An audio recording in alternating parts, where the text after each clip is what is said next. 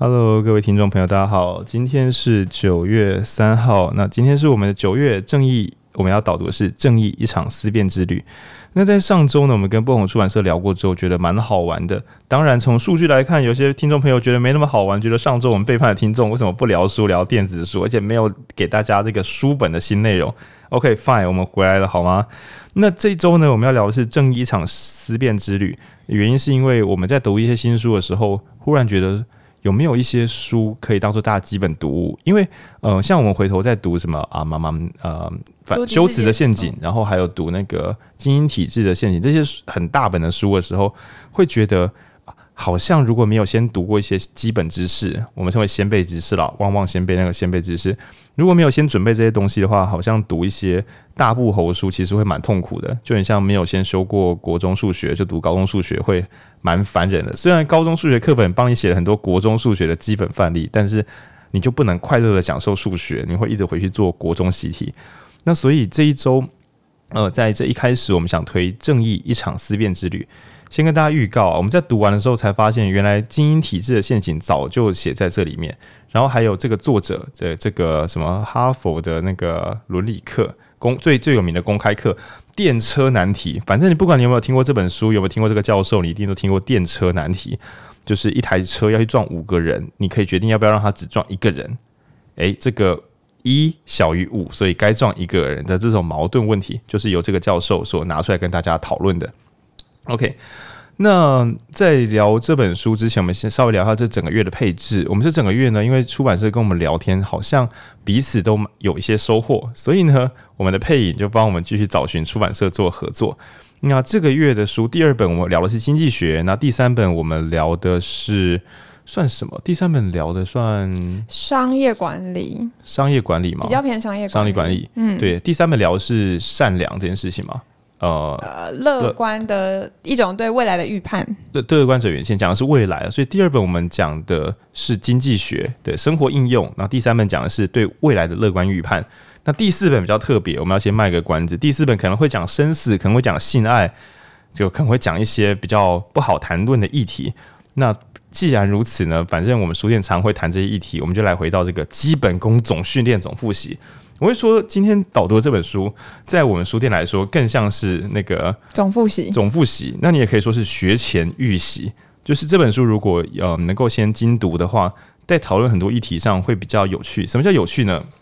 我所定义的有趣，就是任何作者提出一个观点的时候，你都可以再叫两个观点出来打他，所以你不会像是听作者一个人在聊天，你可以召唤一些不同的立场。陪你看的所有作者聊天，然后就是二打一、二打一这样一直聊下去。那我们今天最开始的时候，我们后面会做一些有趣的谈论，但一开始我想要先简介这本书。这本书只有三条理论。那第一条叫做福祉论，也就是民主的基础。许多人投票，大家喜欢的就是对的。那什么叫做总统呢？答案就是大家比较喜欢的那个人，大家爽就好，大家爽就是民主。所以，如果在民主的社会，纯粹民主，因为福祉就是大家的快乐总和叫民主啦。诶，开心大集合，好。那在这个开心大集合的世界里面呢，如果我们虐待移工，那这件事是可以的吗？答案是可以，因为移工人很少，我们人很多。那如果把原住民的土地抢走，让他们去山上苦哈哈，是可以的吗？答案是可以，因为汉人比较多，汉人很快乐。那大概就是这样子的一个思想。哦，这个是最粗糙的福祉论，就是让所有人人总共最爽就是爽。所以牺牲一个人救一百个人是可以的吗？嗯，你拿你的天平加一加之后，当然可以。那这就是福祉论。那第二轴呢，他谈论的是自由。那自由，呃，最粗糙的讲，就是真的是只要我喜欢，有什么不可以的那种自由。那当然进阶一点会变成什么？哦、不妨害他人的自由为自由。但这本书提到自由有两个轴线，呃，第一个是市场机制的，就是大家自己做决定，最后会跑出一个总共的方向，那那个就是对的。所以我们前面讲福祉论，还会有类似像是多欺少的这个世界。但是在自由世界里面，如果一个人可以让一百个人跪下来当奴隶，诶，那这就是没有问题的。毕竟他有办法让大家当奴隶嘛。所以即使很多人很痛苦，但是只要被某人搞定了，那这件事就没有问题了。所以在这个自由论，如果把它发扬光大，我们就可以走回精英体制的陷阱。但是精英体制的陷阱讲的是一个新观念啦，就是少数人很痛苦，多数人也很痛苦，这是蛮厉害的。好，那自由的原始版本叫做就是新自由主义啊，或者竞争型的世界。那改版的我称为是嗯，具有社会主义色彩的自由思想，也就是我们以前有听过的实质平的。那这个图就是小时候我们也不知道有没有看过，就是那个有三个小朋友在箱子上面，就是有一个围墙，这是国中课本啦，有一道墙，然后三个小朋友身高不一样，所以有一个人根本看不到，有一个人看一点点，有个人整个都看到。那这就是旧的自由世界，每个人都可以去球场旁边，在栏杆外面看球啊，很自由。那有修补过，对，做实质平等，就是比较矮的，我们给他一个木箱。当然，有些人会交往过程说，那比较高的是不是要叫他蹲着看？就是就不必要了，这样就是反正就是让状况比较差的人可以补回去的这种自由。OK，然后嗯、这两种自由其实也会衍生一些问题，我们后面再讨论。那最后面呢？就是最麻烦的地方。第一个，我们谈的是福祉嘛，大家总共的爽就是爽。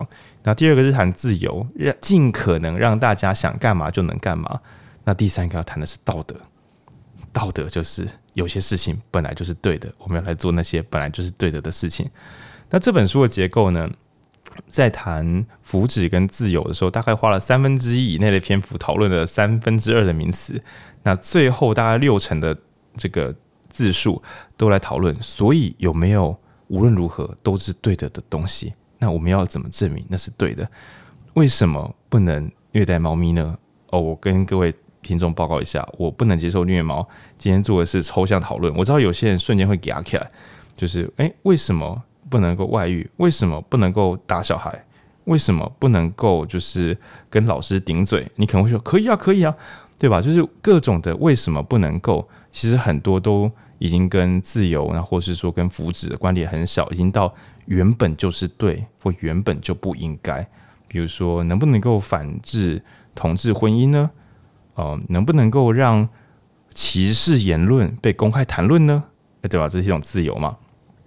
大家谈论歧视言论的时候都笑得很开心，所以满足了福祉。同时，但你可以讲歧视言论，我可以叫你不要歧视，这是自由。那这样的世界不是很美好吗？对，那你可能会想说，好像应该不是哦。你可就是各位听众朋友，我们要我要讲的是说，你可能是一个支持自由的人。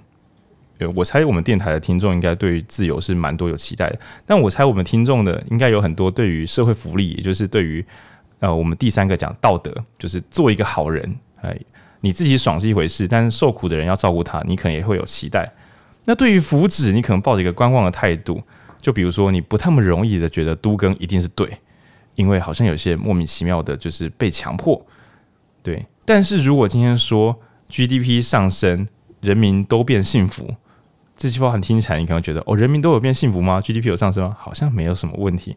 那我再加，那环境破坏，他说、哦、可恶，你骗我啊！环境破坏不行啊。对，也就是说，我很大胆的猜，我们的听众早教要不要保护，可能。会是个五五波六四波的议题，没有办法一面倒。对，那今天我们要讨论所有东西，要关心社会啊，要提供意见。我呃，我做一个粗糙的判断：当我们每一个人有话想说的时候，十之八九觉得自己的话值得一说。这有点废话，对吧？但是正因你觉得你自己的话值得一说，表示你大概觉得自己的话是对的。问题来了。就是因为这个社会没有一个一百趴共识，所以我们为你知道为什么我们要发声吗？因为有些人意见跟我们不同，就你不会去倡议，就是上厕所要用马桶，你现在不倡议这件事情了，因为这是几乎是所有人的共识。所以当你每次要倡议的时候，就是有人跟你想法不一样。但是我要用什么东西证明我是对的呢？那好了，我知道听众朋友有有时候需求是我该怎么样证明对方是错的呢？对，那今天这本书完完整整的是来交叉讨论这些东西，嗯。那如果你对于是非对错有兴趣的话，你就可以继续收听。但如果你觉得等一下，因为我们其实，在导读之前有一段真实的小故事，对，我们可以请配音插播一下这个导读小故事，这样。我我其实刚读这本书的时候，我觉得好累，就是呃，以往我们在读书，比如说像精英体制的陷阱，或是修辞的，修辞的陷阱哦，都是陷阱。那我们都会感受到作者有一个观点，然后不停的在阐述，有时候可能会跑偏，但基本上围绕一个论点。可这本书它带给我们的是，呃，它除了有一个论点之外，它还会召唤召唤出跟它相反的观点，然后会仔细的描述为什么反对是有道理的。然后你读完，你就会觉得，所以到底什么是对的？那对，这对我来讲很困惑，因为我觉得务实来看，你始终都需要一个正确的，对我们来讲是。正义的那个选择，然后我们才可以继续过我们接下来的生活，或是做每个选择，那个是比较不虚无的。我我所谓的虚无，是指说好像这个可以，那个也可以，然后我们始终没有办法下决定。但我觉得在真实世界里面，是我们都要下一个判断跟决定，那样我们才可以继续的过生活。那我会觉得读完这本书有一种虚无，但是我又想到书中第一章的，就是提醒，也就是在。这些道德议题，或者是你在进行道德反思的时候，不要一个人。那这个不要一个人，我个人超意的解读就是：如果你一个人，你可能换位能力没有办法跟上作者的脚步，或者是你就不觉得我自己需要呃换这么多角度思考。那其实呃这么讲好了，就是我觉得思考是非常耗精力的，所以。呃，要换位思考没有这么容易。那当我们承认这是我们的限制，那接受作者提醒，你找别人跟你一起读这本书，那我就会觉得是非常好的事情，因为别人本来就是跟你有不一样的观点，那他们可以站在他们有感触的观点来跟你对话，那你就会促成说，我好像真的可以理解这世界真的有很多嗯跟我矛盾，但确实又是同时都是正确的答案。那我会觉得是比较好。阅读这本书的方式。那另外一个想要提供给大家的，就是如果你真的觉得读这本书太累，你可以先听我们的 podcast，因为，嗯、呃，我们其实虽然我们会也会有很多讨论，可是我觉得书中毕竟有时候你可能不是一个关心公平正义或者是福利道德的人，但你很在意的是你生活上的一些小细节，比如说你关心的是，呃，我的小孩他。呃，到底要选择的是 U 型分班，或者是呃，我要送他进资优班，或者是你关心的是呃，我在工作上面要受到怎样的对待才是公平的？就我觉得比较一些跟生活层面有关系的，那也许是我们待会可能也会讨论到的主题。所以我我我猜，就是阅读这本书最好的方式，都还是听听别人在说什么，然后不要一个人自己就是埋头苦想，那这样子才能真的打开。作者所说的道德省思，嗯，对。那我嗯、先讲一下这本书，它有个很棒的是，它会写很多很多的范例。那大家以前如果听过电车难题，就是那种你要哪两边都是错，里外不是人的这种题目。那这本书满满的整本全部都是电车难题。比如说，嗯、里面有个题目是这样子的，我简单的概述一下。比如说，我们可以随意的揍人或是虐待他人吗？就是伤害那个人的福祉，那你会想，嗯，这应该不太好吧？OK，但是那个人是个恐怖分子，这个城市里有个炸弹，你要揍他，揍到他讲出来，就让大家看以前蝙蝠侠、黑暗骑士揍小丑，揍到他讲出炸弹在哪里。这时候，也许观众会动摇，说，那你可能会问说，那他炸弹会炸死人吗？哦，会，会炸死这个整栋大楼几千人。那如果我反过来跟你说，哦，那个炸弹是放在空地炸炸鱼啊，那你可能想说，那还是我们再谈一谈，不一定要马上揍这么凶。那如果再跟你说，哦，那个炸弹是放在你的老家的家乡，就是你的亲朋好友都来参加那个聚会了，那你可能想说，那我已经开始揍喽 啊，到底能不能揍，对不对？本来应该是我能不能够攻击他人，但其实，在不同的背景之下，你会有一些不同的意念。反正这本书在提示你，你要小小心，呃，他的背景可能相当不同。那这个例子再往前讲一步。攻击一个恐怖分子，如果这个恐怖分子他不存在呢？如果你只找到这个恐怖分子的女儿，她现在才六岁，你该捡她的小指，叫她录影，让她爸赶快把炸弹供出来吗？而我相信呢，很多听众可能就觉得，哎，干，那不太对哦，他女儿好像不知道这件事情，这样是不太好，对吧？所以一样是以手段达成福祉，就是拯救他人。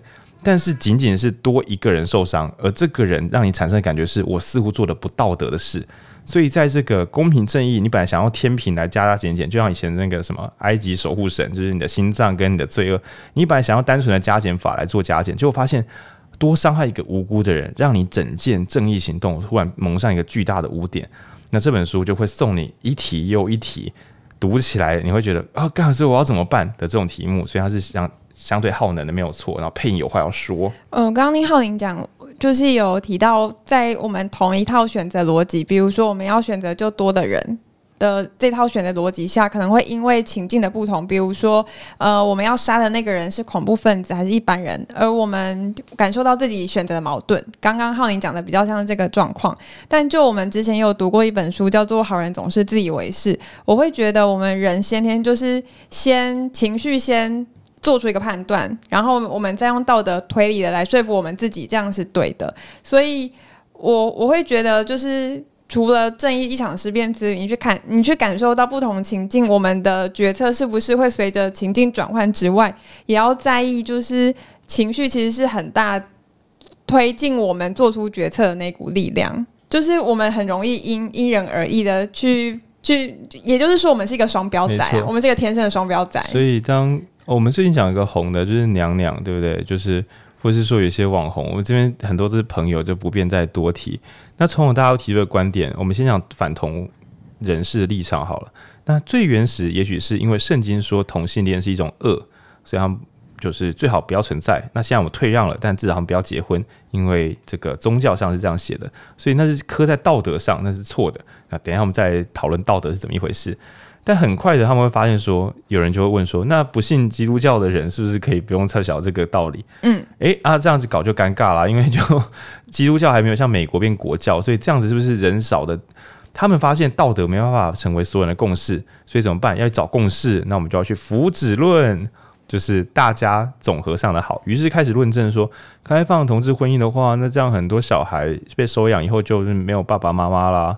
然后很多呃夫妻搞不好他们就不结婚啦，他们就变同性恋啦，所以这个社会受损了。所以我们不能够用道德来说服人，所以我们就改成用福祉，也就是很多人受害了。那当然呢，支持同婚这方就要反过来去证明，就是说，诶，不是这样子的，然后提出证据告诉他，小孩子之所以会坏掉，可能不是因为什么同志爸妈收养，是因为有坏掉的爸妈哦。对，异性恋的爸妈教出来的坏掉孩子一定比较多，因为异性恋比较多，诸如此类的。然后，也许是教养环境，甚至是呃贫穷、暴力啊，等等的，可能会造成比较多的伤害。那回来做这些讨论，然后就这样聊。那你会发现说，弄到最后，就是可可能连那个呃基基督或是不要基督教啊，就是宗教分子，甚至会说。可是你不能够强迫我们跟你同用一个婚姻制度啊，就是开始拿自由论出来了。但本来自由论是他们迟迟不肯使用的，因为同婚支持者最早是拿出来说，每个人都有相爱，每个人都有在一起的自由。所以等于是一开始自由论对战道德论，说你有你的自由，但是你不能做那些错事啊。哇，自由不能侵犯到道德，就道德论站不住脚之后，就赶快发动福祉论，对大家都好。福祉论也被攻破，只好回到自由论，最后竟然变成两种。概念相反的自由论在对战，那也就是说，我觉得这本书很方便的会让我们辨识一些好像是一团混乱的棉球，一 一团混乱毛线，但其实用这三个观点来看，发现大家都是在选招数，然后来跟对方做一些沟通。那佩颖刚刚讲说，这本书一个人读可能会因为我们每个人都有自己的成见嘛，你你本来比如说，假设这本书讨论的不是什么美国海军啊，什么恐怖分子，讨论的是能不能虐猫。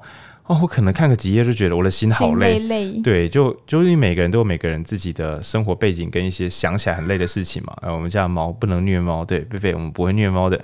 OK，好，那配影于是觉得说要找很多人一起来讨论，但是呢，以我对听众的了解，跟我对我自己的了解，不容易啊。我要不是为录 Podcast，我何时会找别人一起来读一本跟讨论一本书？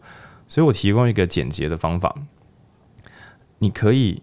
吃饱撑着的时候，把这套书稍微读过，这三个论点稍微读过，你可以吃饱撑着去质疑一些。每当你觉得这就是，当你讲出这就是，不然，对，就是你有一些绝对真理浮出来的瞬间，那你就吃饱撑着做个假设。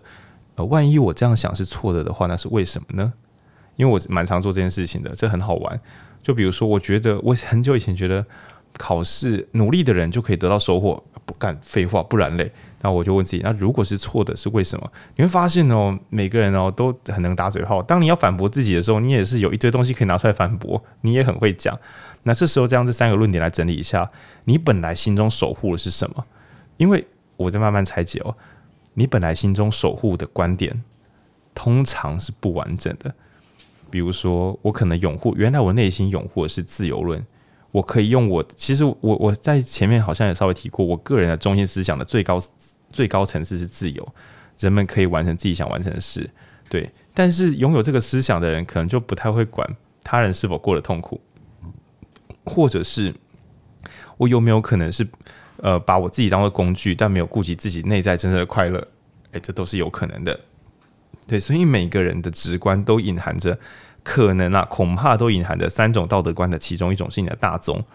对，那也有可能是两者混合，两者混合，比如说呃，福祉论再加上自由论，那这个可能就会变成新自由主义，就是说我们做出来的软体让大家都变得更快乐，这就是好东西啊。即使有少数的人就是变得很痛苦，即使少数的精英变得很痛苦。这应该也没关系。然后中产阶级变得稍微都痛苦了一点点，但是当他们是消费者的时候，全体都快乐了很多。所以加加减减比起来，诶，整个是很快乐的。你看，它只是三缺一，其实就有一点点小小 bug。那更不要说以前党国时期的教育，那它合成可能是福祉论混道德论。我们有个元首，我们有一个呃中华民国要守护，中华民国就是需要守护。我们都是堂堂正正的中国人，然后。不是为了中国而已哦，是为了大中国。就是我们还要照顾每一个人，所以我们要敦亲睦邻。为什么？因为这样社会会变得更好。对，因为这是这个在道德上是要这么做的。可可是我我没有想跟邻居打招呼诶，就是你的自由论想要长出来，这时候就说你这样不道德，而且你这样不福祉啊。对，所以 我会这样粗糙的讲，就你你不福祉啦。这样对，那为什么要为什么要买妇联会的邮票？哦，因为妇联会好啊。妇联会好，中华民国好，军队好，所以你要把钱拿出来，就是多少有这个意味。那你会发现说，哇，少了自由，对于我相信听众朋友很多可能是内心自由派，就觉得少了自由真的好糟糕啊。那最后一个组合是什么？呃，道德混自由。我那时候说，哦，那这样听起来，哦，这个就是我认为有点爱因兰德的自私的美德的那个学派。我为我自己负责，我心中有个正义，我会完成我自己的正义，我会让自己活成我自己。啊，你摔倒了吗？哦，呃，嗯，哦，没有，我没有表达什么。对，我不知道我要干嘛。就是你虽然火，就是你虽然摔倒这边很痛苦，但是我今天想去吃饭了，所以就你就躺着吧。对啊，因为在我的世界观之中，我不知道为什么要处理你这个问题。对，就是大家的快乐跟幸福与我无关，所以甚至是我在我的道德之上，万一我欺压了他人，减少所有人的福祉，我觉得就是。我嗯，我我我是自由的啊！你如果要你的东西，就是我不主动侵犯你，但如果我的努力不小心让你受伤了，拍谢哦，这个我也没有办法。对，那就是三者里面缺了福。我们今天虽然这本作者最后讲的是道德最高，但其实我们还是要回推，就是三轴：福祉、自由、道德三个里面只要缺一角，都还是会看起来蛮不错的，但是有问题。对，因为它其实已经很已经很正义啦。对社会好，又让人民自由，这有什么不好的？让人民自由，又能够有一个道德准则，这样有什么不好的？然后就是这三者选二，看起来就很厉害了。那所以对一般朋友来讲，可能会觉得啊，那这样不就做什么都是错？就是对，这是佩你读这本书可能会读到烦的原因。你如果用这本书深思，你会忽然觉得，那我过去所有的思维。当精英体制的陷阱，或是修辞的陷阱，已经让你有一点烦，想说啊，那这样我过去的世界不就不那么稳固了吗？那这本书等于是告诉你，你的公民老师其实都没有好好教你，就是几乎已经到这个如雷贯耳的程度。我想到我的公民，应该说，我以前对于民主的认识就是什么多数尊重少数，少数服从多数，大概就这个信条。然后才发现，好像真的从。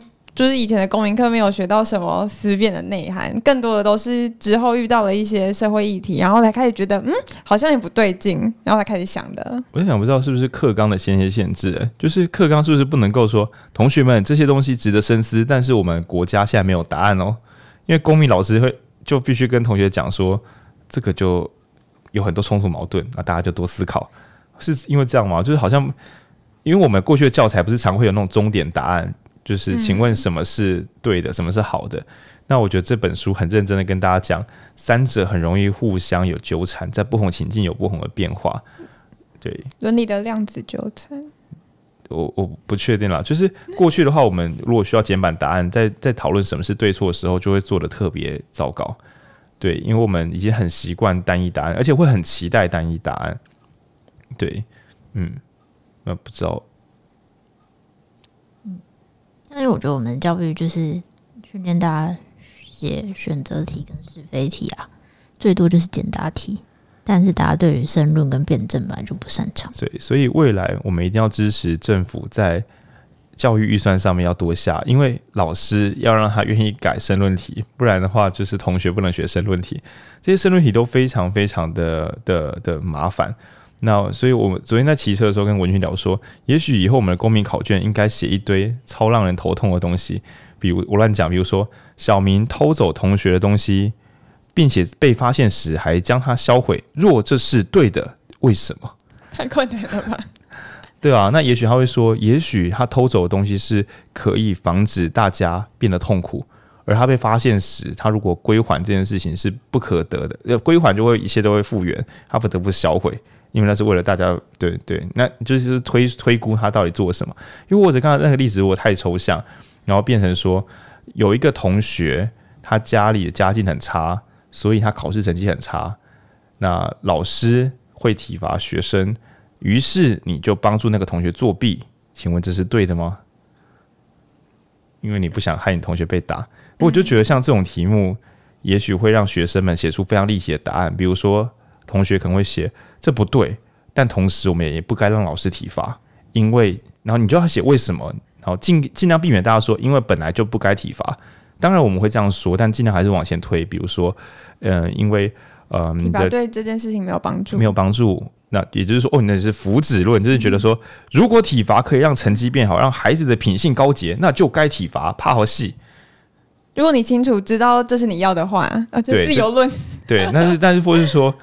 就是想被打的学生可以，对，真的有一阵子这样子，就家长可以自己跟老师说，你的学生老同学要不要被管教？又或者是最后，就是每个人都应该在有自尊的情况下成为自己，没有人可以用暴力胁迫任何一个人，那你就可以进道德论。所以发现，在讲体罚的时候，传统我们只会说，哎，你支持体罚吗？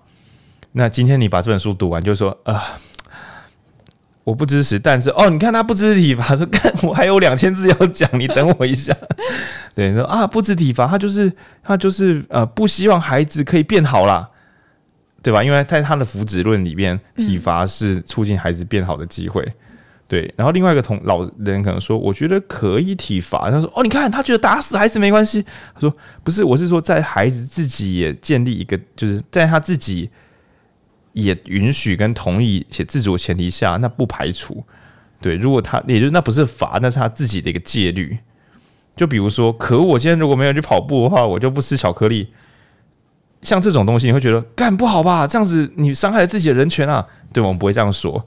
对，但体罚打这件事情，到底算不算是一个不可接受的惩罚？这件事情，那就是说，那你可以教练可以帮你多加二十公斤的杠铃吗？你也很痛苦啊，为什么这可以？那为什么打不行？说因为那这个侮辱。那如果是你自己要求，那算是一个侮辱吗？那就是我读这本书的感觉，就是好像推到最底都没有一个标准的答案。所以最后都是看情况跟，所以每个都要看。基本上，如果是个人的话，是看个案。嗯，那所以才会说，大家个人的时候，先愿意动动脑。如果你连个人都想不清楚，就不建议你去。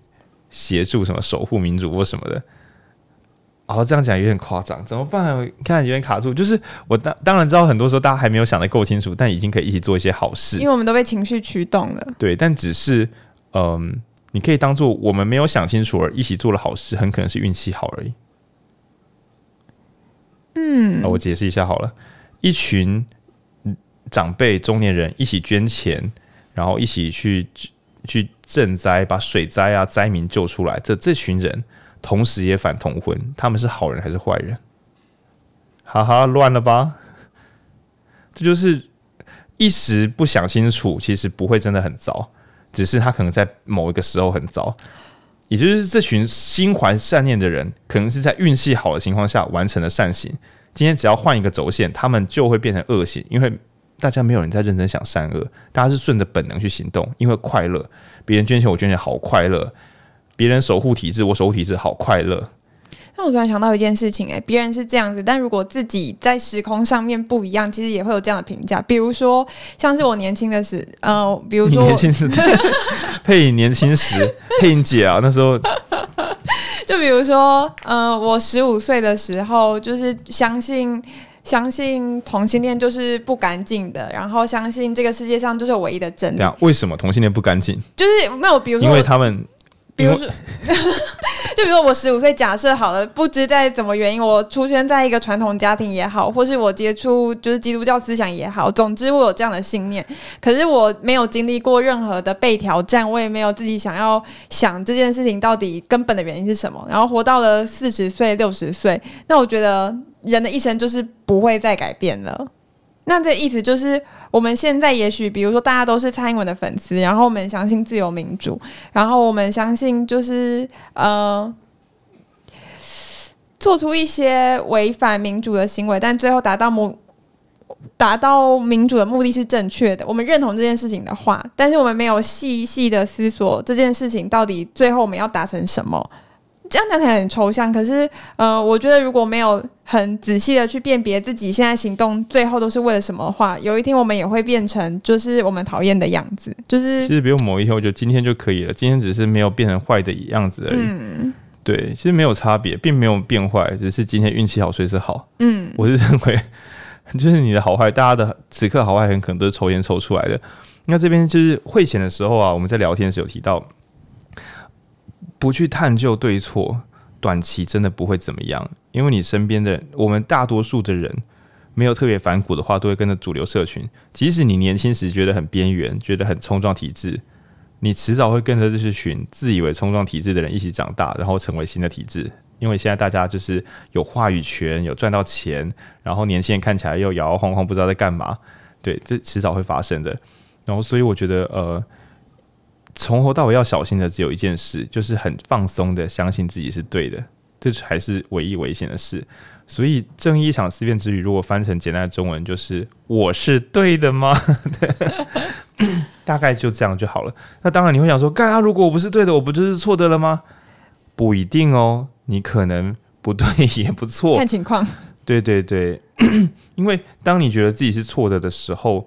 你还有可能在跟听听别人的声音。当你觉得自己是对的时候，你就很可能去干扰或妨碍他人。当然还有第三种人啊，就是觉得情况不太妙，但是不敢发声，所以躲起来，就是情况也是蛮蛮多的。然后呃，我之所以会觉得，嗯、啊、应该说这本书会觉得大家还是认真的去锻炼这个正义的肌肉。因为如果你平常没有玩什么脑筋急转弯，或是没有在玩什么数独的话，没没事，第一次碰都会觉得有点累。就像没有打过电动的人，或者拿个 PS Five 手把给你玩，你会忽然觉得游戏很难玩。那一样的，正义这个话题也是，如果你平常没有去思考，这是对的吗？这是更好的吗？我可有没有可能在别的角度上可能会伤害他人？如果平常没有做过任何一次这样的练习，随便一个议题就会弄得你觉得啊，为什么要想这个？因为。对，像我跟我一个亲戚在聊天的时候，他就时常以前最常跟我讲的一句话就是：为什么要想这个？为什么要想这个？为什么？为什么要想这个？然后我那时候也会进入我的卡住，我就想说，就想想，就是如果没有想这个的话，我怎么知道我这样做是没有问题的？但当然，我相信我那个亲戚给我质疑，他的答案也是跟佩颖刚刚讲比较像，就是。我生活已经很累了，我还要花很多力气去判断自己是对是错。万一我运算了半天出来又没有答案，哦干！我本来有一件不知是对错的事可以执行、可以相信的，我现在没有东西可以相信了。那你该怎么陪我？你陪我啊？那不那我要该怎么办？那当我没有正确答案可以选的时候，不就代表我做什么很可能都是错的吗？那该怎么办呢？文君该怎么办呢？哈，不知道哎、欸。那。我们来问一下我们的这个电台的知友黄文君，那他从小就是接触了佛教的思想，然后成为一只比较这个不跟世界接触的这个小猫咪。那不知道文君对于对错这件事情有什么看法呢？嗯，我觉得我比较算是相对吧，就是我觉得我的对的可能就只是我觉得对而已，或者在我的世界，在我某个有限的同温层里面是对的。但也没有什么就是普世的对这种事情，或者是就算他有，也一定有人不会遵守，所以有也没什么用吧。配音，你怎么看呢？我觉得蛮有哲思的。其实我现在也采取这个态度，但以前的我其实不是。以前的我非常的刚性，那个刚性是指说对就是对，错就是错就是错。比如以感情为例好了，就是我我小时候会非常不能容忍婚外情这件事情，因为对，即使那是不认识的人的婚外情嘛，对。我都会觉得怎么可以？到底是为什么能够不遵守这样神圣的？我想，我想判断一下，你你是会不会觉得说，那个我不认识的人，如果他婚外情的话，这个道德世界就是裂一个缝，他嘎嘎一直裂裂裂裂到我家门口怎么办？好像我没有想那么多，但是我会有一个反感，呃、就是会觉得这样不好，你做不对的事情，所以我倒也不至于它会影响到我，我只是觉得在我的世界里面，这就是不对的。那你可以回推，你回到那个时空，那个不对的原因是什么？我觉得那个不对是因为它有一个连接，是因为我因为我爸妈就是因为两两，哎，那样可以讲吗？好，反正我爸妈也不会听。就我爸妈双双外遇，让我觉得外遇就是造成我人生童年悲惨的原因之一。所以我觉得我是把这个厌恶投射到别人的婚外情上面。哦，但是很厉害了，这已经可以可以切到这个程度，很厉害了。但是我后来就是，嗯、呃，一开始我在跟我爸讲这件事情的时候，我会。非常的严厉的批评他，就是婚外情这件事情。可是他有时候也会觉得，我怎么这么的高标准？为什么要拿这么高的标准去批评他？那我小时候的我听到这样的评价，但很火大啊，就是。对，因为他有点打烂仗，就是你不该这么做，就是、你怎么可以用这么难的东西叫我不要做？就是这个没有办法讨论。对，然后我就会觉得，当然，我觉得小时候的身嗯身心灵比较辛苦，它有很复杂原因，不光是爸妈婚外情的关系。但是我越长大，也会越能理解，就是我爸在那个情境为什么选择外遇，而不是选择守护家庭的价值，而且更往后回推，到底我们要守护的是怎样的家庭价值？嗯、我，我就我就开始会有很多面向的思考，比如说会会不会我爸妈那时候维维持就婚姻的假象，只是希望让我有安全感，只是他们没有做好这件事情，他们也有他们顾虑的事情。然后会不会是因为他们原本结婚就不是因为爱，是因为其他的原因，比如说是因为先先有了我之类的，就是我会想到很多种不同的状况来去解读他们那时候结婚或是婚外情的原因。我后来就会觉得。婚外情这件事情没有这么单纯，就它也不是不道德或是呃不好的，还有可能就是大家在自己能做的选择里面最好，或者是就在此时此刻的人生节点做最属。最让自己舒服的的回应，那也许他可能老了之后，或者是找到一段更稳定的关系之后，他后悔也说不定。但也有可能就是他就不适合这种一夫一妻制，也也说不定。所以我后来对于人生的看法就是比较偏向文君，就是没有绝对的错跟没有绝对的恶，可能在他的世界里面的这个人生历程，就是对他来讲最正确的选择。那我们这边把这个议题切成两条道路，因为太有太有趣了。第一条呢，我们就来讨论就是婚外情，因为婚外情可以作为这个三轴的复合讨论区。那第二轴，我想聊一下我们个人哦，说实在话是可以认同这个世界就是不一定有完真理。可是每当我们进入民主投票的时候，你你就一定要二选一，你还是要有选择，因为你要去让他推到你。所以如果觉得这世上没有完全的正义，这种人可能是开放的思想，但是。有人会霸凌别人，我们不接受嘛？我们认同会有这样的人的想法，不是认同这个人，是我们认我们相信有人会这样想，但不代表我们要支持跟附和他，嗯、所以可能要用民主的手段来投票。但是那这样不就限制他人的自由了吗？对，所以到底民主这件事情能不能够是正义的，在后面我们可能要做一个认真的讨论，因为这就是正义一场思辨之余。如果大家都可以有自由意志，而且互不干涉的话，其实就真的是大家爽就好。但麻烦就在于民主就是建立在所有人把个人的价值观拉社会的时候就变民主。那这个东西我们再来讨论。对，这后面我们一定会记得回来补。那在这个节目的大概三分之二段落，我现在大概三十八分左右，我们来聊婚外情。这以前我也是不敢聊的话题，因为我印象中我爸妈也以前一直吵架，然后我有确定在我小学二三二年级的时候，他们有在聊离婚的事情，那那时候我就觉得靠北了，靠北了，靠北了。因为那时候我住的离国小很近，我想说靠北了，离婚之后不知道搬去哪里，我就没有跟同学见面了。这个 小，你想的是跟同学见面吗？就是就是对小朋友来讲，跟同学玩在一起的这个重要度，其实某种程度上，因为爸妈好不好？哎，因为爸妈没有真的伤害孩子，所以爸妈的离婚是一个很薄弱的概念。就是他们在一起跟他们分开，对我们到底有什么影响？就是他们爽不爽，不一定会使得我们爽不爽啊。因为我我爸妈没有一天到晚弄弄我们这些小朋友，嗯嗯，对，所以导致我们搞，其实我自己啊，我不知道我弟我妹，我弟我妹可能根本不知道情况啊。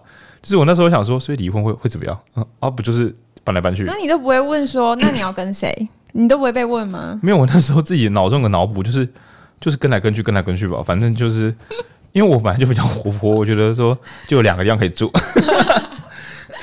对，好，这个时候我小时候有听到他们在讲讲离婚的事情，那。我觉得离婚是很好玩的一个讨论，为什么？因为婚外情其实比离婚更精彩。什么叫婚外情？两个不完全爱的人必须要在一起，对吧？不然就离婚啊。另外一个情况是他都爱，也可以啊。那么反正就是因为某些原因，所以他他是还要在一起吗？另外一个人，嗯，没有不一定，还有可能小孩哦。所以婚外情搞不好是建立在福祉论之上，就是。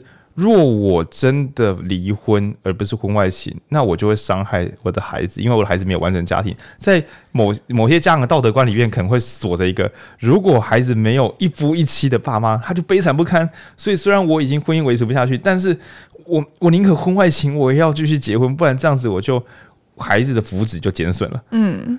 那另外一种是自由，就是我虽然跟这个人结婚，但是我应该可以想干嘛就干嘛吧。我有爱别人的自由，我有爱别人的自由。然后最后一种是 是是道德，就是我要遵从我自己的心，我不能够因为结婚了，然后我就怎么，就是就，嗯，这边讲有点乱，就是我不能够因为我结婚，然后所以。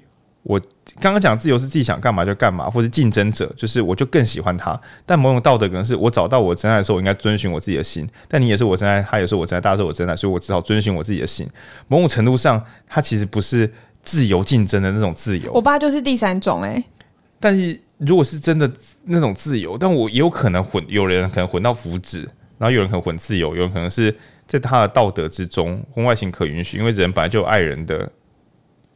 就是我小时候想不通的，想不透的是，到底一个人为什么可以同时爱两个人？但我后来可以接受的原因是，因为佛地魔把灵魂也分成七片，哎，那不妙了。但其实这样讲是没错的，就是人生很长，就是你有你对那个人的感情，就可能是。你们有一起共同经历的回忆，然后你想要负一对他负起一个道德义务，所以你们会在一起。本来的婚姻变成道德义务，但后面又产生了自己的恋爱，然后他们要把这两个整合在一起。对，又或者是当我们说整合在一起时，表示我们先觉得认为人的情感就是应该要整合成合而为一，但其实不必然。就是，但其实应该说也不是不必然，是说这个是怎么生出来的？嗯、如果合而为一论证的出来而且有道理就算了，但这个是谁谁规定的？谁谁谁谁证证出来的？对，然后这样说，呃，我们还要想这个综合驱力，就是福祉论啦。嗯，某个年代的人如果真的是用离婚的话，可能社会对他的抨击会很高。所以像是像欧美，可能离婚率越来越高，大家想说啊，社会乱了。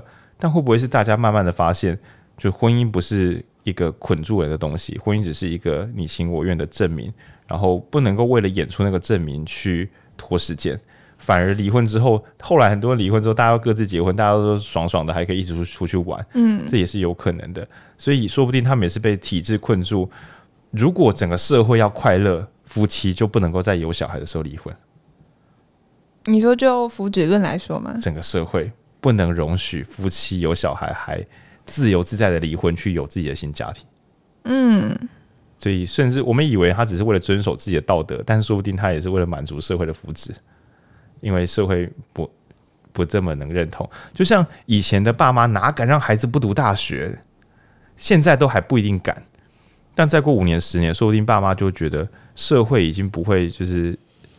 就是不让孩子读大学，已经不是对社会造成危害的事情了。那我突然想要延伸一件事情，就是我觉得我们对于自己的评价，很多都是来自自自己的道德观啊，不论正义观啊，不论你是福祉，或是自由，或者是道德。那我觉得这件事情也是会随着社会改变的。像对对对，像是我以前对于这件事没有这么有感触，但是刚刚我突然发现。像我刚刚会主主动的提，就是我爸妈婚外情的例子，甚至是爸妈离婚的例子。但是在我国小的时候，我根本就不敢讲，我会觉得很丢脸，然后我会觉得这是我人生的一个污点。可是后来到现在，台湾觉得离婚也没有什么，他就只是两个人分开，然后还是可以各自各自过各自的生活。那当离婚变成不是一个有污点的罪，对，他不是道德的罪的时候，对，那我觉得对小孩子也是一种松绑。所以我觉得小时候捆绑自己的，也许到长大，因为社会风气的改变，那当然也是别人的努力啦。他就是有一天你会就是整挣脱，所以才说他会拉社会，嗯、就是曾经大家觉得说极为恶，就比如说离婚极为恶，外遇极为恶，但其实搞不好是因为孩子需要父母亲一起存在，福还能顾到孩子的福祉，所以为了小型的福祉，创造一个新的道德观，然后再用这个道德观变成说全社会的福祉，就就是他其实有时候会互相换算。然后，所以才说，我们有时候以为自己有一套价值观，但其实常常是混到别人的价值观，还有社会的影响。那就比如说，很多年轻朋友，当代的年轻朋友，应该慢慢的不会对于大学没读完觉得有压力。呃，主要是因为大学读完的人，大家看起来就是一脸懵，看起来就是很吃力的样子。所以读完大学不是光荣跟那种社会认可，读完大学也不算是对社会负责了。找到自己喜欢的东西，反而才会变成对社会负责任。那所以我觉得读这套很有趣的是。大家一定要时时刻刻想哦，自己有什么地方觉得对不起社会的。你用这一套三个定律绕一绕，你会发现干都好小，我根本就没有做错什么。大多数都还有解套空间。就是如果我们连对张守一这种人都会有同理心的话，你对自己有同理心，应该也是理所当然的，好吗？对，你做错事更少啊，对啊，你又没有主张就是不要有婚外情，然后自己有婚外情，这到底在攻杀小？对，那再讲把自己松绑的话，嗯。呃哦，看我不要乱摇，对，我被文君发现我一直乱摇我的头部，这样。那我我觉得在这个快进尾声的时候，还是要再回到这个作者后面讲的正义的三种版本。然后第一种版本的道德，这个听众朋友我觉得就不一定常听到，除非你本来就很喜欢那个康德。大家身边有这样的朋友吗？是康德式朋友。那我先讲一下康德式的道德是什么。听众先不要听了就直接关掉，我知道这听起来很烦。有，大家有听过一句话叫做“助人为快乐之本”吗？那如果康德听到这句话，就会说：“住口！你这样子让助人变得不道德了。”那这时候公益团体就会说：“啊啊哈哈哈哈！”就是公益团体拍公益的大合照，说“助人为快乐之本”，就是长辈们一起喊声的时候，然后康德会从从坟里跳出来说：“住口！你们闭嘴！你们这些不道德的人！”然后整群阿公阿妈就。那那也安呢？那也安呢呀？那原因是因为康德觉得，当你助人只是为了快乐，你就不是把助人本身当做目的，你是把助人得到快乐当做目的。如果助人不快乐，你就不助人了，是不是啊？那大家就呃，也也蛮不是安内共啊，就啊啊呃，康德都是你们这些对，只为了得到快乐。在书中是这样讲的，还用雪碧的台词：“你们顺从你的渴望了，因为助人快乐，所以你助人，对不对？你有没有想过，你为什么要助人？然后他，我我我我得选公出兵马来，你为了邻居来，你才来，你本来会来吗？不不不不一定。我跟公园下棋，你不道德。都、就是书里开始有这个前导，然后作者很认真说，康德大概真的这样想，但是大家修蛋姐先不要生气，因为因为这样大家想说，干做好事要被你靠背哦，靠背那些靠背哦。康德只是要说小心。我们自以为的行善，其实是为了为乐，因为为了为乐的行善，在乐消失的时候，善也跟着消失。也就是说，我不离婚是因为我让我的孩子快乐，但其实婚姻已经不是婚姻了，婚姻是养小孩的工具。今天没有孩子的时候，我要外遇几百次随便我，因为根本就没有伤害到孩子的福祉。诶。那你有伤害另外一个人？对哦，那对啊，对，那可能就产生新伤害。但问题是，婚姻这件事情本身已经不是重点，是照顾小孩，嗯、就很像之前在开一些会的时候，可能讲那个少子化，然后就讲到说，年轻人不生小孩，这时候就出现一个问题了，年轻人好像被说成是生小孩的机器。各位年轻人，虽然你们过得很苦，但政府会想些办法让你们多生点孩子的。那你一定会想说，我洗的衰，林北洗的衰，对，所以当人们不是目的。而人们成为工具的时候，在康德来讲，人只要是工具就是恶，因为人有一个神圣性，对人好，让人幸福，本身就是一件正经事，而不能为了其他的外部目的。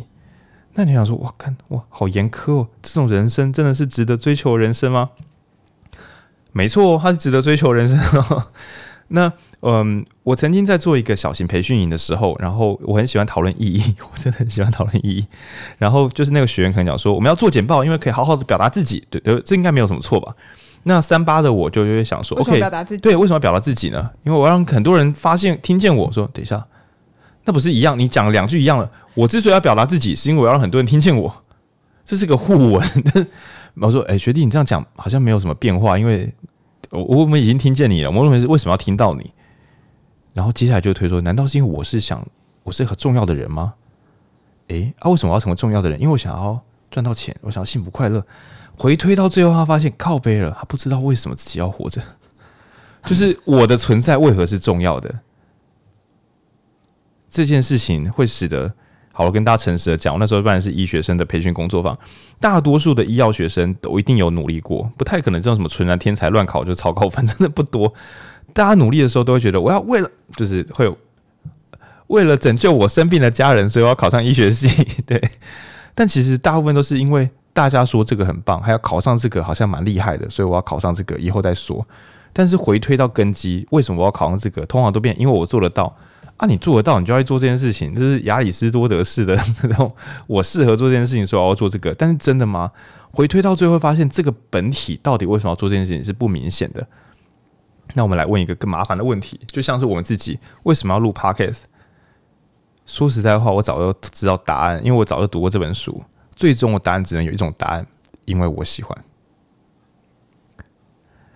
也就是康德听起来不近人情，说哈还不能够，就是因为我觉得这是我该做的事，我觉得做这个就是对我，我已经不想解释为什么，这就是我觉得的一件善良。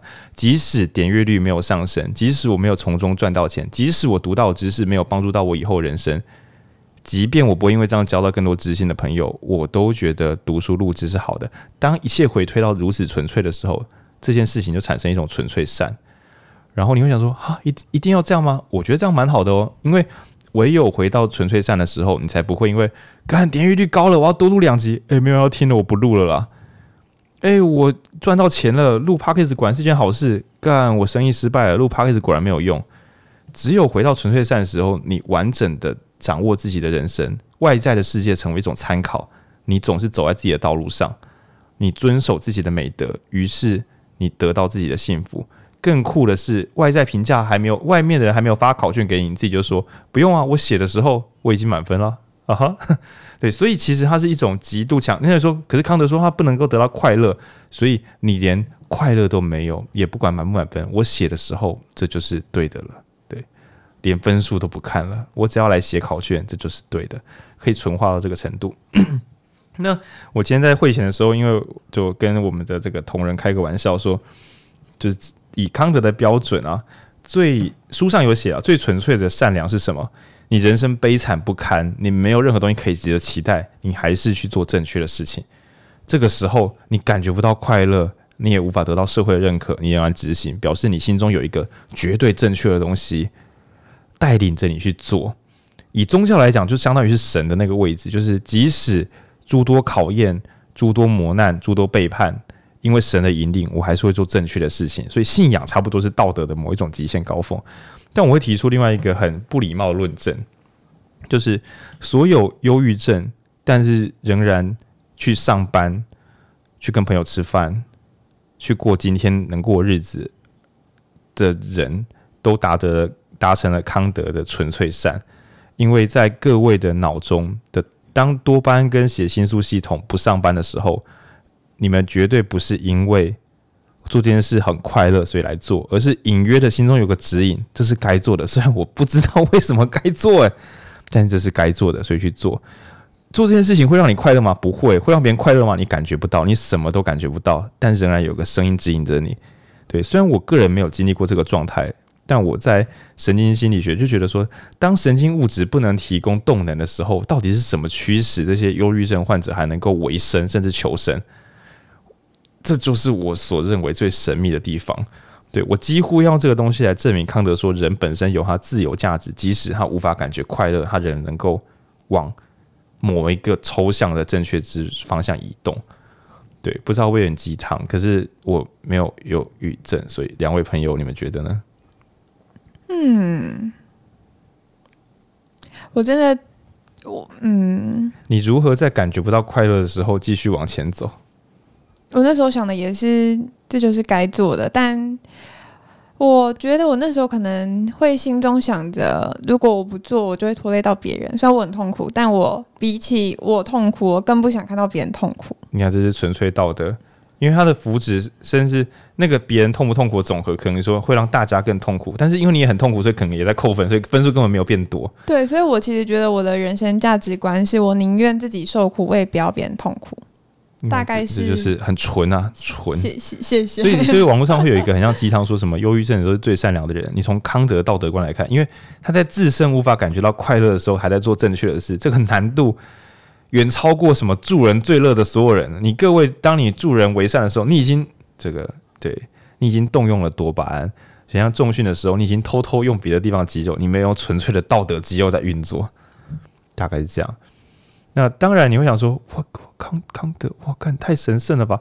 他回到个人身上可以追求人生个人的意义，那他也可以用我的扭曲方法去证明，就是忧郁症患者在没有。激素的支撑之下，仍然可以做正确的事，是真的是极度道德。但是他其实不太讨论这个社会大公益，因为他讲的是每一个个人。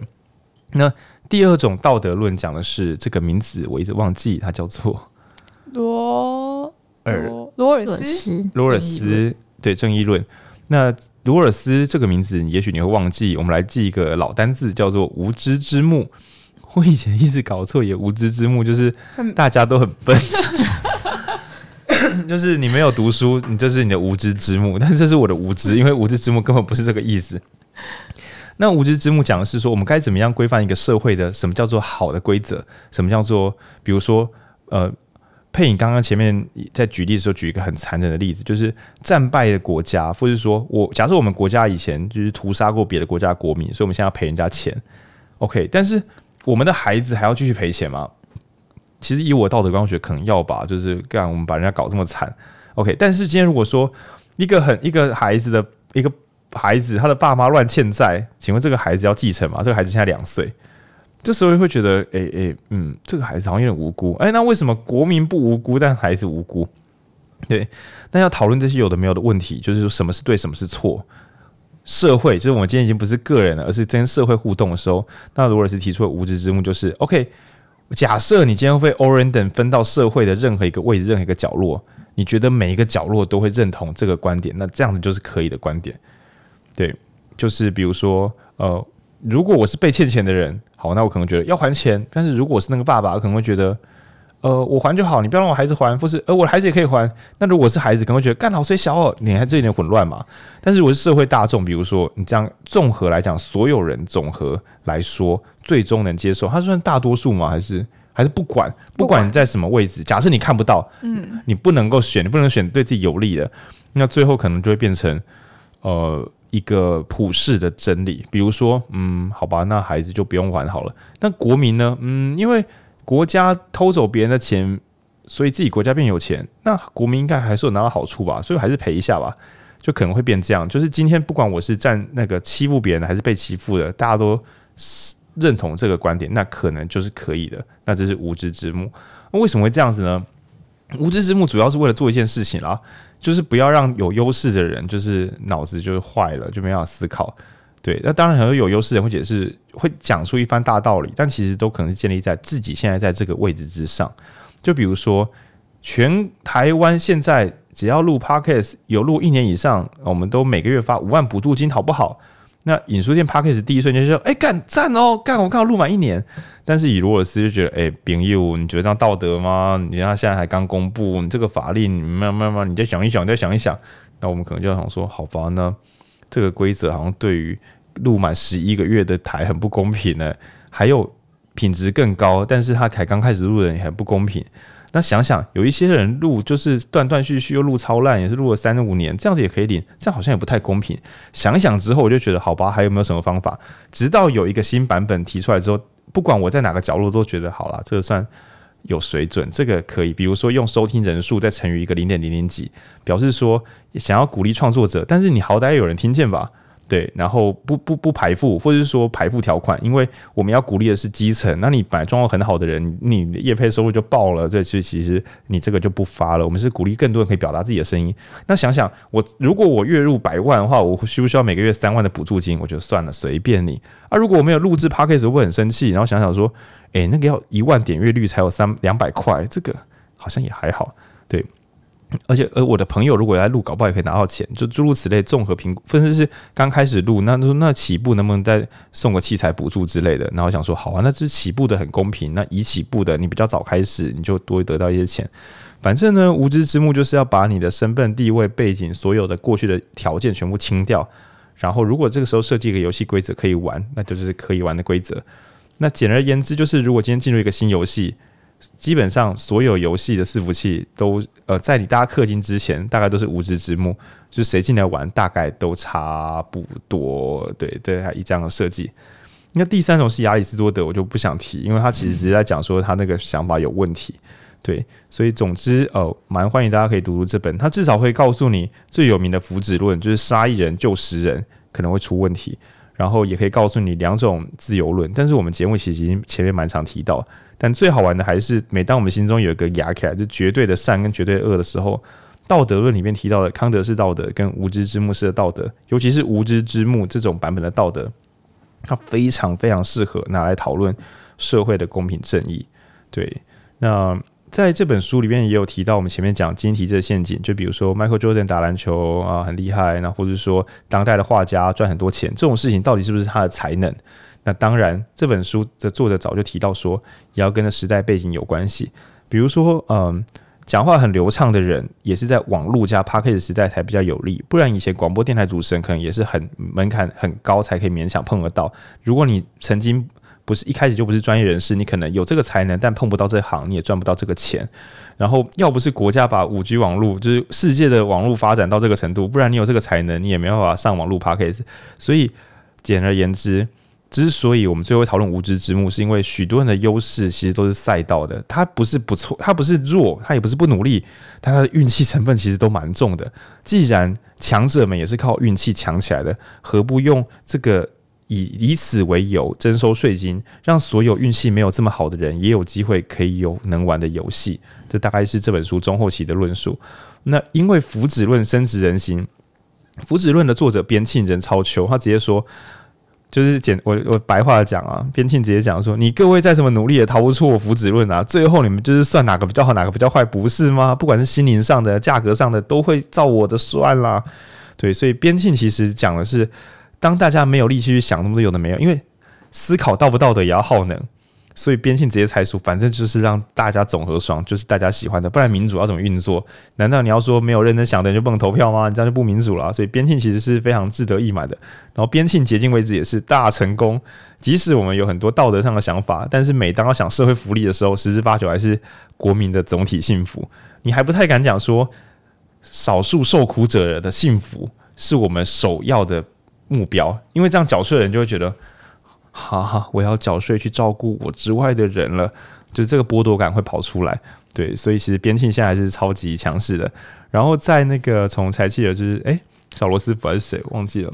柴契尔，柴契尔跟雷根，对，然后小政府，然后把钱还给市场，让市场自己去跑去赚钱，借由大家彼此竞争，发挥所有人的功率，因为为自己而努力这件事情，就会觉得很赚啊，就不会因为福祉其实还是可能会努力到别人脸上。但自由就绝对努力在自己身上，所以这个很很爽啊，存钱很爽啊，赚钱很爽啊，压榨别人很爽啊，反正不用管福祉之后，我就可以不用弄什么最低工资了。对，那当然自由滚动起来，就导致现在的市场经济是极度强势的。但自由还是裂成两支啊，一个是自由市场，也就是只要大家爽就好。那另外一个是嗯，一个是放任，另外一个是公平。对，但我会我会把它换成是嗯，我试着慢慢讲讲看，就是。经济上的自由，也就是大家想，就是想怎么赚就怎么赚。然后另外一种是社会上的自由，就是每个人都有生而平等的机会。对，所以一样叫自由，但它是跑出了互相冲撞竞争，跟给每个人一样的立足点，然后大家可以慢慢站起来。对，但即便如此，在道德的版本都觉得说，给每个人一样立足点，可是每个人背景抽到才能不一样，跟时代背景不同，它还是会造成新的不公平。所以。我们之前讲的那种，就是三个小朋友站，有两个小朋友站在木箱上的的这个自由，呃，也是平等啦。对，其实已经稍稍有点退版本了。对，最新的版本会发现，连才能跟环境可能都会造成巨大影响。对，更不要说商业机制，也可能使得某些国家的人大概就不用站起来了。对啊，这些都是不道德的。嗯，那我们可以做做一些复合讨论。但我觉得这本书还是仍然推荐大家先把这三个，就是因为它其实不算厚，而且故事爆干多。如果你喜欢跟朋友聊一些困难问题的人，就是各种困难二选一的话，这本书提供了无穷无尽的范例。那借由讨论这些范例，我觉得大家可以想想自己一些困住的观念。你觉得自己哪里不好？或你觉得别人哪里不好？那试着用这个拆解，可能都会有很多更新的感受。那之所以要读这本，也是因为之后我们每当要讨论是非对错，跟什么是好，什么是坏的时候，大概又会把福祉、自由跟道德这三招叫出来讨论看看。然后诚实的说，你要一直保持这三轴都开着运作是不太容易的事情，它非常耗电，它非常耗电。但我们只要知道说，我们只要自己有自觉，嗯，每个人都会随着自己的喜好跟状态随意的开关这三轴，所以我们可能都是不那么公平的人。但要试着知道自己可能不那么公平，所以即使看到别人做得很烂，也不要急着冲下去把别人痛揍一顿，因为我们也要调整我们自己，然后试着把局面往好的地方引导。因为毕竟把别人痛揍一顿呢，可能是你心中的道德，但你正在限制别人的自由，而且正在破坏整体的福祉。最后这件事情又造成更大的不道德，那这可能不是你所要的。对，那有点拉拉杂杂，但呃，反正呃，如果大家有兴趣的话。欢迎大家可以去网络上看看《正义一场思辨之旅》的原始影片，就他在那个课堂上面跟大家做各种陷阱题，就是你会推一个胖子下去被撞吗？你会自己下去挡吗？你会把你的家人推下去吗？就各式各样花式的做一些道德上的思辨。然后我觉得就是什么是对，什么是错。如果你希望自己可以独立思考，那你要如何逃避这个自己动动脑的这个难题呢？对，所以我们都希望自己不要被他人控制，但是如果不被他人控制的成本就是要动动脑，那就看你自己有没有想要付出这个代价。对，那我们今天既然读这本书，所以我当然不会说，所以请大家一定要成为独立思考的人哦。对，我是说，你就以你自己的判断，然后成为你想成为的人。但是如果是民主的社会，想要更成长、更进步的话，可能大家都有做准备，大家可以一起算出更好的答案。因为有时候可能是少数人算出很棒的答案，你就跟着做，这有点可惜。万一少数的人就运气，对啊，因为万一少数人没来上班呢？万一多数的我们毁掉那些少数的算出答案的人呢？这都是有可能发生的。对，就不要忘记蔡英文跟韩国瑜，蔡英文、韩国瑜、马英九、陈水扁都曾经有过大获全胜的时候。所以什么是对，什么是错呢？对，民主是稳固的嘛？想必他答案一定是否定的。那就交给。如果大家有兴趣的话，就大家就可以一起来努力，嘿，没有什么强迫哈，大家自己想，没有答案哈。但是佩，影今天说思考很累，可是我们电台不是以没有答案作为我们的终点目标吗？本来了，就是我们会互相故意拿石头砸自己的脚啊。嗯，对，今天是砸砸脚，对，对啊，所以我说思考的什么？累累累累，会啦，就是嗯。我觉得我要呃，先帮大家前情提要，就是我刚开始呃录制正式录制之前，我跟浩宁讲说，嗯，读这本书蛮累的，就是会一直嗯正面的想，反面的想，正面的想，反面的想。但我会觉得，呃，在跟录电台不一样的是，电台是别人跟你对话，所以你自己还是。有稍微调整自己的看法，但是你在读这本的时候，你就完全的要换到别人的观点，所以我觉得这个是读这本比较累的原因。真的累，真的累。对，那除非你像浩，你已经不知道换位思考三十几年了。没有啦，没有，因为我小时候是屁孩，就很容易说为什么？为什么这样是对的吗？就是那种老师跟家长最生气的。然后小时候就是乖乖，我小时候就是嗯，这是对的，好，那我做。然后，但就是也是会发现说。我我后来觉得，因为我刚刚前面有讲到自己是刚性的非对即错的这样的人，那我觉得小时候也过得蛮辛苦的，因为你会觉得那其他人都是错的，那为什么他们还会存在在这个世界上面？或者是哦哦哦哦，或或或者是是不是或或者是是不是我太严苛了？那你就会觉得自己的好球带很小，或者是说，如果他们没有错，干那会不会是我错？对，就是会有这样的。来回醒思的过程，那后来也觉得也不一定真的是，嗯，那样讲起来有点鸡汤。就是走到后来，发生的事情越来越多，就会觉得没有什么事是一定的。对，嗯，所以最最后真理都跟废话会长有点像，但那是真的哦。这样其实人生会过得比较快乐，不然你就会一直。我想，我觉得其实跳跳跃比喻来讲，有点像完美主义，就是嗯，当你有一定的标准，然后你就会期待大家都要跟你有一样的标准，但那样其实是很累的，因为大部分的人都没有办法达到你心中最高的标准，那你就会觉得为什么这世界跟我格格不入？OK，我觉得听众大概已经听出我们今天讲三点嘛，就是。福祉论，然后自由论跟道德论。那我其实有时候会，我希望自己是一个聪明又开明的人。我一直这样期待，所以我一直这样努力。但是这样讲好像有点怪异，就是说，难道有人一出生就是自然的什么道德可以流动，然后这么开明？当然没有。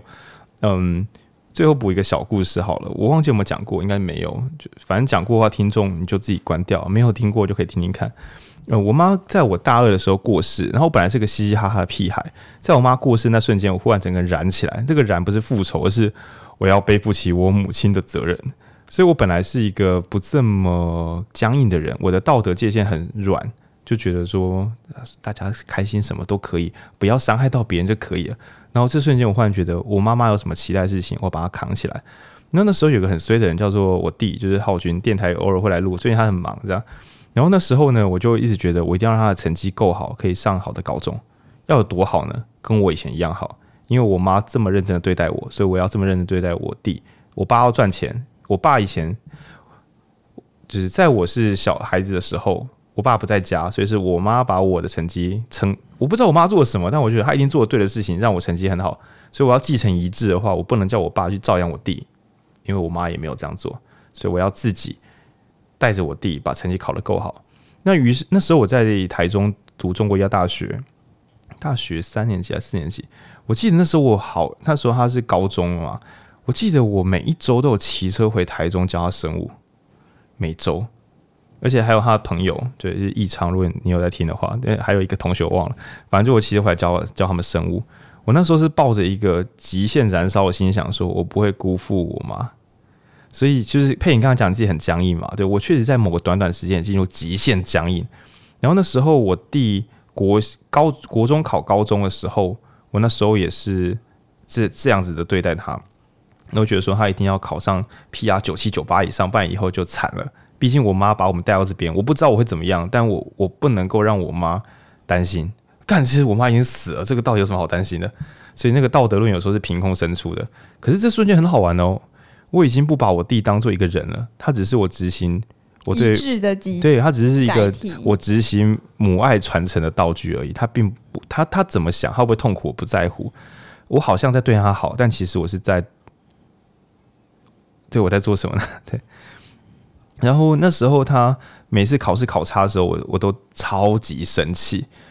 然后，但我在大学成绩很烂，所以其实这时候出现一个很好笑的谬误，就是我一定要把我弟带起来，因为你知道我妈没有陪我读过大学嘛，所以因为我妈还在的时候，我大学成绩就很差了，所以我觉得我妈的极限可能就到这里，就是大学成绩差是可以 是可以忍受的，对嘛？就是我妈的极限就是带我到这边，然后大学成绩很差，但我弟的高中成绩很差，就要该骂，逻辑很一致哎，对，就是就是双标到一个双标到一个新造型这样，然后。我就很生气，然后我对我弟很多东西很生气，直到今天我还偶尔会对我弟很多事情很生气，这样。对，我会改，我尽量。呃，因为我对什么东西都可以忍受，都觉得有边界，但我觉得这个某一个道德上，我好像有非做不可的事情。然后这个非做不可时的，我跟我妹的关系也真的很僵，因为我觉得我一定要跟她维系关系。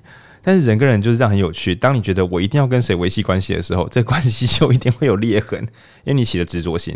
你不能忍受关系有远近，你只能忍受一定要很好，那这时候就会吵架。那这个僵局，当然我听众偶尔可能会想说，可是浩你总是可以自己想出东西，很聪明什么的。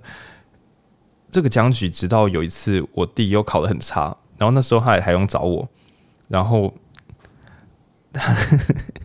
成绩单很烂，所以那很尴尬。然后我本来要去玩或是买衣服，但成绩很烂。然后我就很生气，可是因为我要传承我的母母爱嘛，所以我我就想说，我不是无知之幕，我是母菜金柳之幕。我想说，菜金柳会怎么看？然后我就想说，我妈会很生气，但她会不让我弟去买衣服吗？不会，她一定还是会买衣服，因为没有那么夸张。然后我就载我去逢甲，但我很气，所以我整个人有点混乱，就是我爆干生气的载他去逢甲逛街。然后在骑车的时候，我就看到整个逢甲夜市都是人。然后这时候我脑中出现一个奇一个扭曲的混乱现象，就是整个逢甲夜市人都很开心。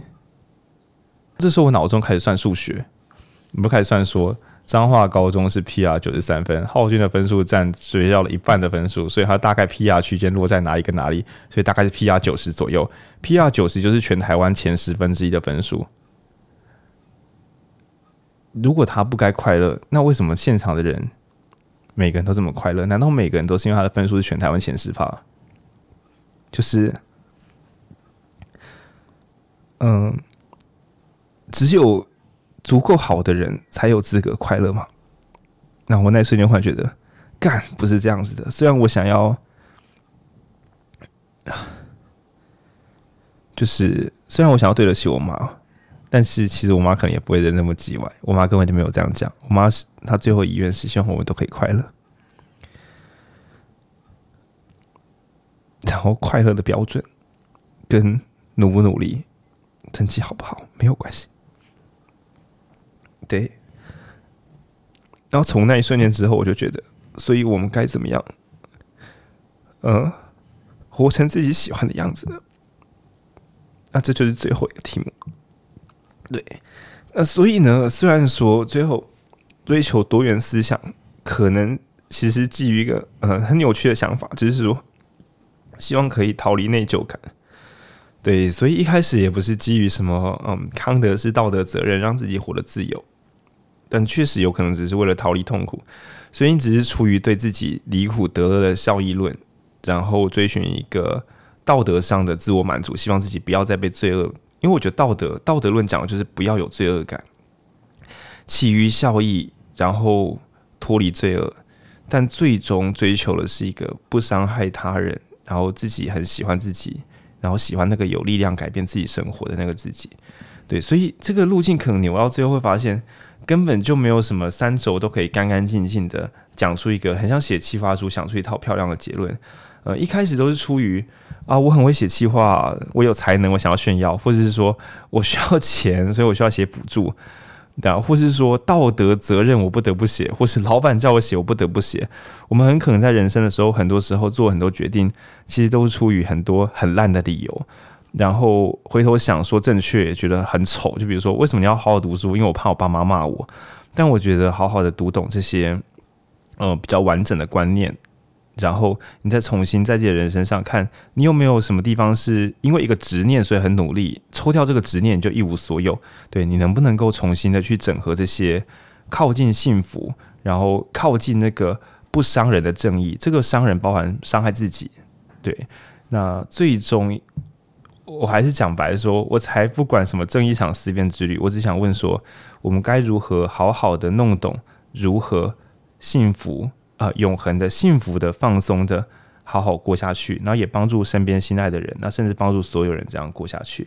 对，那这应该是读这些书的功能，而不是读完这些书然后跑去说，哎、你这样是福祉论哦，你这样不道德，靠北。对，那这就是就是书读到，就是你把。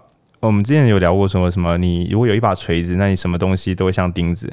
那有些叽歪人，就是你只是想要拿知识去嘲弄别人，所以给你读再多书，都只是拿去当一把短刀，或是拿一把开山刀，对，根本就不能够成为有用的东西。那我希望读这些东西啊，就是大家每次读的时候，先不要管说它是不是很厉害的书，大家都在读，你先想，呃，它能够让我自己过得更好吗？然后再来想说，他能够让我关心的这个世界，你关心的世界可以很窄啊，可以是你的老婆，或是你的孩子，或是你的同事。诶，当然他可能不太会关心同事，太夸张，或是你的朋友。对，你可以让自己变好，让自己身边的世界变好。那如果你已经很幸福了，你自然就会开始想说，好想要让更多人更幸福。那这才是安全的顺序，千万不要自己过得不好，然后就是先想让世界变得更好。对，因为最后你自己又会变成新的社会问题，会有别的社工来关心你哦。哎呀，这样子有点，哦，这是福祉论，对不对？这是这有点耗能。OK，好了，反正就是最后这边有点小失控，只是想跟大家讲说，呃，就是追寻自由的思想不一定是一条干净明朗的道路。那我们也很少有人刚好出生在一个极度完整、极度幸福，然后从小到大都有一个脑子清醒、理性思辨的世界，这不太容易，好吗？就不用苛责自己说，干我小时候家庭教育失败，我长大完蛋了。那我们前面在跟佩妮聊天的时候说，我们就很像是开车子，然后有些人就是内装零件都很高级，那我们就小时候可能超过头了，什么保险丝啊，然后什么火星塞全部都脏掉烂掉了。